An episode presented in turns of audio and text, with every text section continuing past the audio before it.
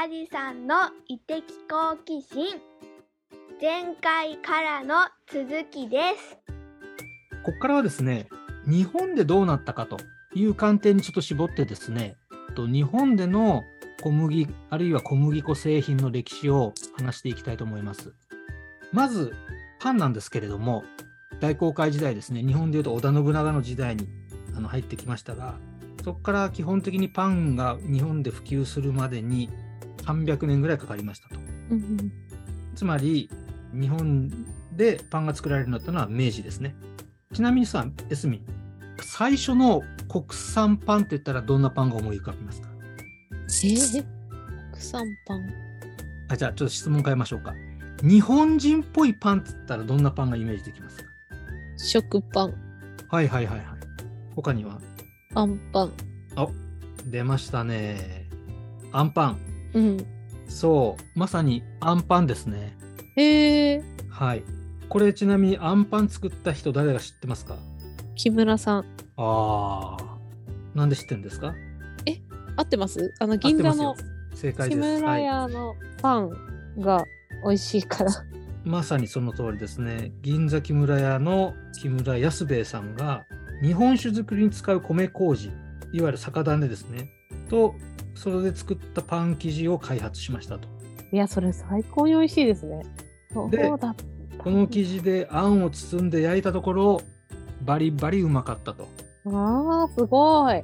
それがあんパンとして大ヒットしましいや日本っぽいなまさに和洋折衷ー。のうん。本当にいい例えとして用いられますよね。で、いまだにあんパンはね、食べられてますから。うん、美味しいもん。で、それをこれをきっかけにですね、ジャムパンとかクリームパンなんだなんかの菓子パンも定着していきましたと。で、えーと、日本のパンといえばこのあんパンがすごく有名なんですが、実はですね、それよりもちょっと前に日本初の国産パンっていうのは作られておりました。これちなみにですね、緊急案件としてパンが作られたらしいんですよ。へえ。1850年ぐらいです。これ、どんな緊急案件でパンが作られたと思いますか？うん、そはい、戦争です。う。うん。はいまさに兵糧としてですね、パンの可能性を徳川幕府から命じられた人がいまして、へ1840年に中国でアヘン戦争が起こったと。ーうんうん。で、イギリスが日本に来襲することを恐れた幕府は、伊豆、静岡県の伊豆、韮山の大官、江川太郎左衛門に江戸湾の警備を命じましたと。うん。で、兵糧としてパンに目をつけましたということで、パンだと軽くて持ち運びがしやすく、ご飯と違って火を焚かなくても食べることができるということで、初めて本格的な製パン作りを長崎からパン職人を呼び寄せて、うん伊豆で始めたそうですね。この韮山ってとこで。で、実際にですね、今の乾パンみたいなものができたらしいんですけれども、うんこれが日本人が日本人のために作った初めてのパンというふうに言われております。ただ、この後、実際にそのイギリスとの戦争は、まあ、本格的な戦争は起きなかったので、そのパン自体は兵糧に使われることはなくって、居留地のある横浜とか、あるいは神戸なんかで外国人の経営によって、まあ、パン屋ができたということでございます。だからこの時はその製粉機もおそらくない時代にパンを作ったんですよねおそらくうんうんうんうん機械的な製粉機がない時代にね。すごいですね。うんえー、とここでちょっと製粉の方も少し話しておきましょうね。日本における製粉。1872年に官営の製粉工場が作られましたと。うんうん。これね、イギリスからの支援を受けて、こう払い下げのものを、えー払い下げの製粉機を、えーその官営工場にに入れて設立したということで、当然イギリスからの支援を受けたので、イギリスのパンが主流になりますよね。うんうんうん。で、今の食パンって、イギリスのホワイトブレッドの、うんうんえー何系譜らしいんですよね。うんうん。はい。で、そのまさに先ほどエスミンが日本のパンと言ったら食パン、アンパンと言いましたけれども、その食パンが日本のパンになったのはここで、まあ、イギリス系のホワイトブレッドが入ってきたからっていうことだそうです。うん。イギリスのイメージだ。あで、いよいよ日本のその明治から戦後にかけてのお話をちょっとさせていただきたいんですが、あの日本人が大体小麦、えー1年間で31キロぐらい食べてますっていう話と、うんその米の消費がすごく減ってきて、その分小麦の消費が増えてますって話があったじゃないですか。はいはい。はい。これってまさにいつを起源にしてると思いますか？えー、全然想像つかないな。小麦を食うようになったのって日本人がですね、本格的に小麦粉を食べるようになったのっていつぐらいのイメージがありますか？明治。明治おうそれ正解ですね。うん。で、本当はですね、戦後っていう答えを期待したんですけども、なるほど。すいません。いや、全然いいんです。あの、なぜならばですね、メリケン粉が入ってくるわけですよ。うんうん。で、メリケン粉って何かっていうと、アメリカで作られた小麦粉のことですね。うんうん、で、アメリカのことをメリケンって言ってたので、もともとあった日本にあった日本国産の小麦粉、これをうどん粉と呼んで、アアメリカから入ってきた、えー小麦粉をメリケン粉と呼んだと。うんうんうんうん。で、えーと、明治の開国とともにメリケン粉と洋糖ですね、つまり砂糖うん。が流入したことによって、まあいわゆるその洋食、洋菓子うん。みたいなもの、パンも含めて、そういったものが作られるようになりました。で、これはあの明治政府自体がその西欧化政策をしていったので、特に鹿鳴館ができたぐらいからですね、えー。このメリケン粉の輸入っていうのはもうぐっと増えてきますと。で、その後、日露戦争うん日本勝つじゃないですか。うんで、こうなってくると、日本ってどんな風になっていきましたか？すごいざっくりとした質問なの。よより西洋化していく？ですね。この時の西洋諸国って帝国主義ですよね。当然そのい食品システムも世界的な食品流通システムをイメージするようになるわけですね。うんうん世界商品って覚えてますか、エスミン。ああのあれですね砂糖の時にあったそう。まあ、世界どこでも一定の品質で安定供給できて、まあ、一定の価格で、えーと取引されるものうんっていう風な定義が世界商品なんですけども、うん砂糖以外の世界商品っていうのはどんなのが考えられますか？小麦とうん。トウモロコシとか？うんうんうん。そうそうそうそう。大豆？そうですね。そうです、うんそうです。以前、エスミがあの先物取引市場にうんうんうん上場されてるものみたいなことを言いましたけども、本当にその通りで、うん小麦も世界製品でございますね。うんと同時に砂糖も世界製品なので、当然こういった食材を外国に抑えられていっちゃまずいよねっていうことになってくるわけですよね。この食うんうんの安全保障みたいなところは、すでにこの明治政府も考えていたと。うん。となると、製粉技術とか、あるいは製糖技術ですね。砂糖を作る技術、小麦粉を作る技術っていうのを国内で持ちたいっていうふうに当然なってくるじゃないですか。うんうんうん。なりますよね。そうすると、国策としてこういった産業を保護する。つまりお金がないんだけれども、国が保護しながら製粉業とか製糖業みたいなものを組織化していくんですね。うん。うん。うん。うん。で実際に今の製粉業大手、製糖業大手の創業が大体この日露戦争あー面白いぐらいなんですよ。なるほどね。へえ例えば製粉といえば何製粉とか出てきますか？日清製粉。うん、そうですね。あと、製糖会社、どんな製糖会社出てきますか？ああ三井製糖。うん。うんあとはですね、この粉と糖ともう一個重要な食材があるんですけど、何だと思いますか？塩？ああ、そうですね。声援も、ただ、そうですね。この粉と糖にベストマッチするもう一個食材が、牛乳？ああ、そうですね。酪農牛乳もそう。ただそうですね。牛乳よりもさらに重要かな。えー、えーえーなんだろうけどイーストとかその辺ですか？えーここはですね、油ですね。あ油ね。なるほど。はい。そうだ油ね。精油、はい、精油ですね。そうだ。つまりこの精油も今、どんな精油？企業が、そうですよね。う、ん、4社ぐらいのそれこそ河川。でしょ？そうなんですよ。で、この時にまさに国策で、いわゆる財閥と言われたところと組んで、製粉会社、製糖会社、精油会社っていうのができてきたということでございます。で、こういった、まあ、大量生産、大量消費えー大量販売ができるような基本となる食材のベースができたことによって、うんこの後ですね特に戦後にいわゆる食品加工業があめちゃくちゃ伸びてくるんですよね。なるほど。そういったことが実は明治にこう芽吹いてきておりましたと。で、ちょっとパンの歴史から少し、えー、と遡って、そこから明治から少し現代に近づいてみると、一般的に日本人がですね、パンを食べるようになったのはいつぐらいからと思いますか？え、一般的にですか？いわゆるもう一般市民がですね。給食。うん。やっぱここは大きいですよね。給食いつぐらいと思いますかね、給食。戦後の GHQ が入った後の給食。もうほんとそうで、戦後間もないこの1946年というふうに書かれてます。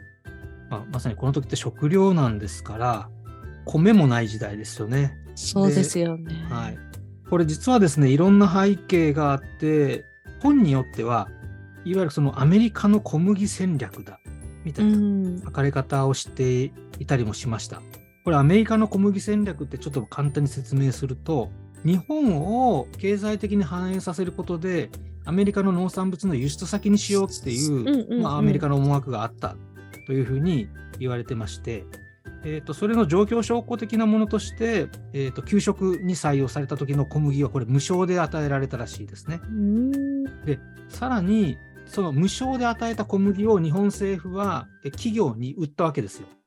で売ったお金で例えばそれをその一部をですねキャラバンに使う例えばパン食を推し進めるようなキッチンカーとかうんそういったことにも使ったというふうにも言われてますしうん。うん。いわゆるその養殖化する日本の米食和食を養殖化するために養殖化すれば大きな農産物輸出国のマーケットができるねっていうことで、うんうんそれはアメリカが推し進めたっていう風な書籍がたくさん出ております。で、これもちょっと、まあ、事実関係をよくよく見ていくとですね、どうもそのアメリカの戦略が最初からあったというよりは、結果的にそうなったんじゃないかっていう風に言われているデータの方が最近まあ出てきているみたいで、まあ、ここに関してはもう陰謀論とかも出てるんですけれども、うん。えっ、と、まあ、結構そのファクトをチェックしていくと、陰謀論でもないんじゃないかっていうことも言われてました。なるほど。はいただ事実としてこの学校給食をもとにパン食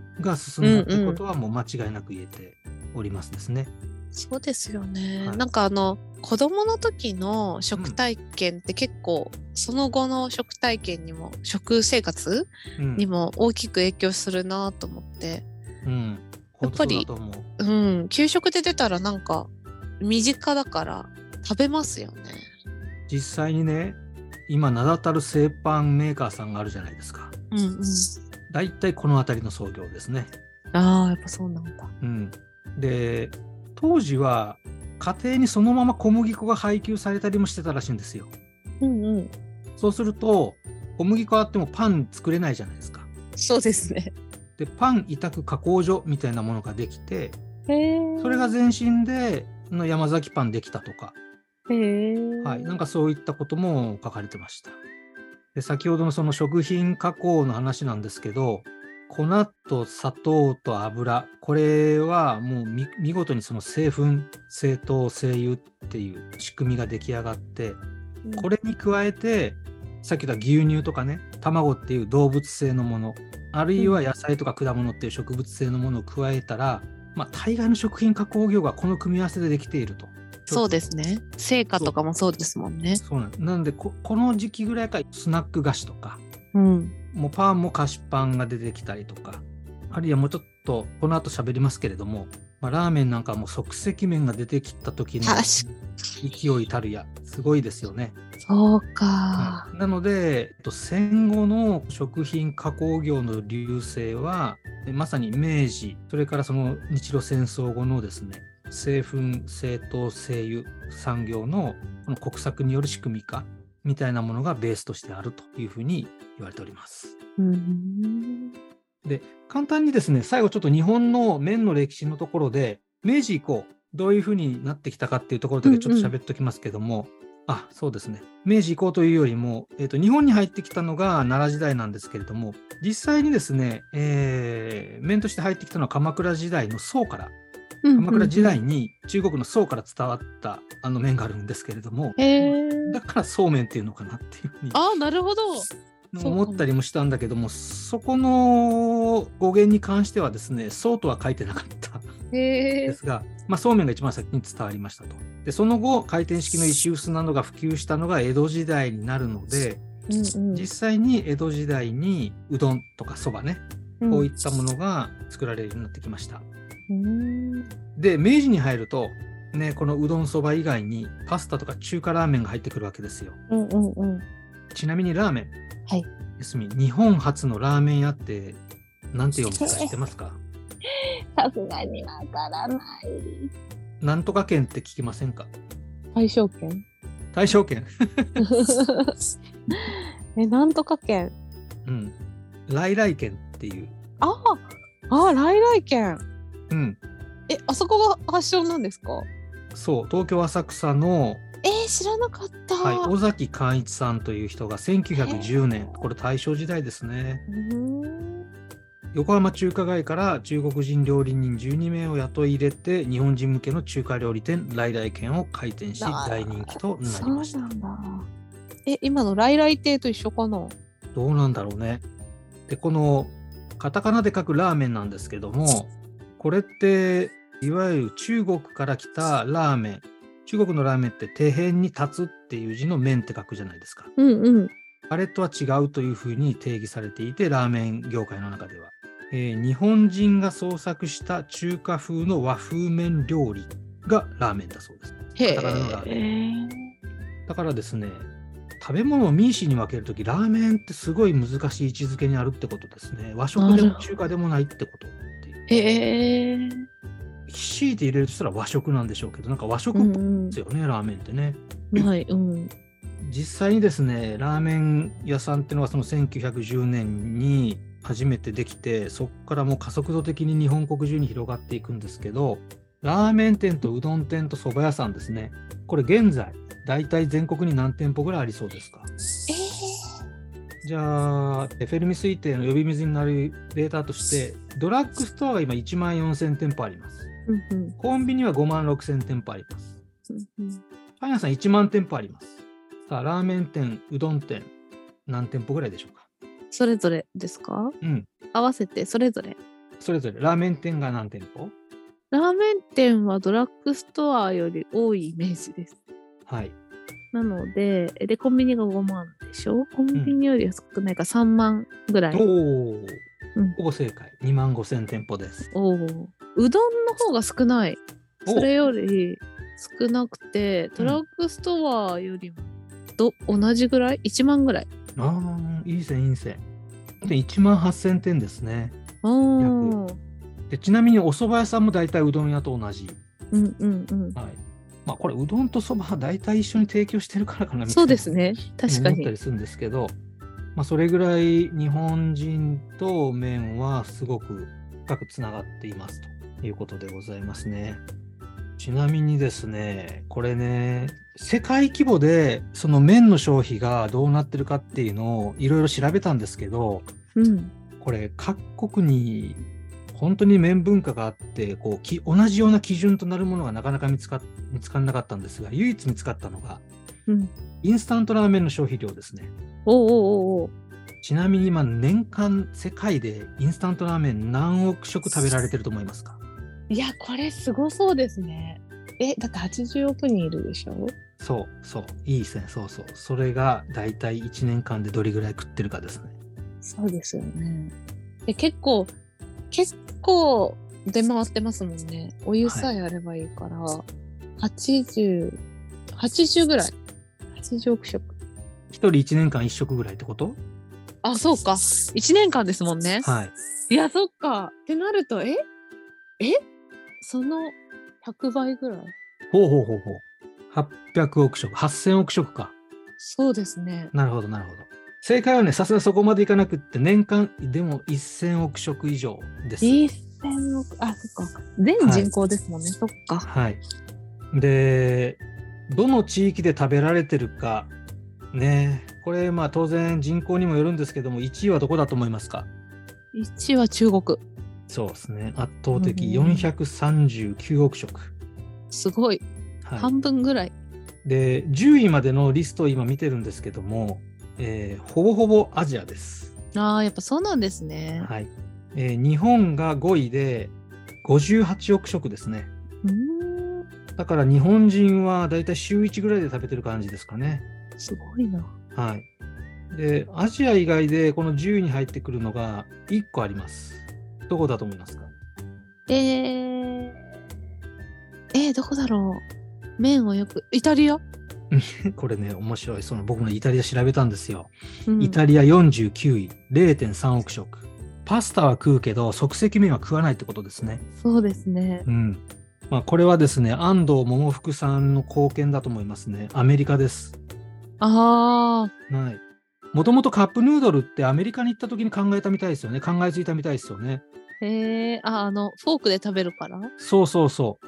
当時はあの袋麺しかなくって、でそそれをアメリカに持って行ったら、これどうやって食うんだって。で、そこにコーヒーカップあったらしいんですよね。そこに入れて、お湯入れて、フォークで食い出したのを見て、それでカップヌードルを思いついたとかっていうことが書かれてました、ねうんそっかそっか。はい。まあ、そういうことでですね、パンも麺も、まあ、要は世界的な小麦粉食品として、今は日本人類になくてはならないものになっているとうん。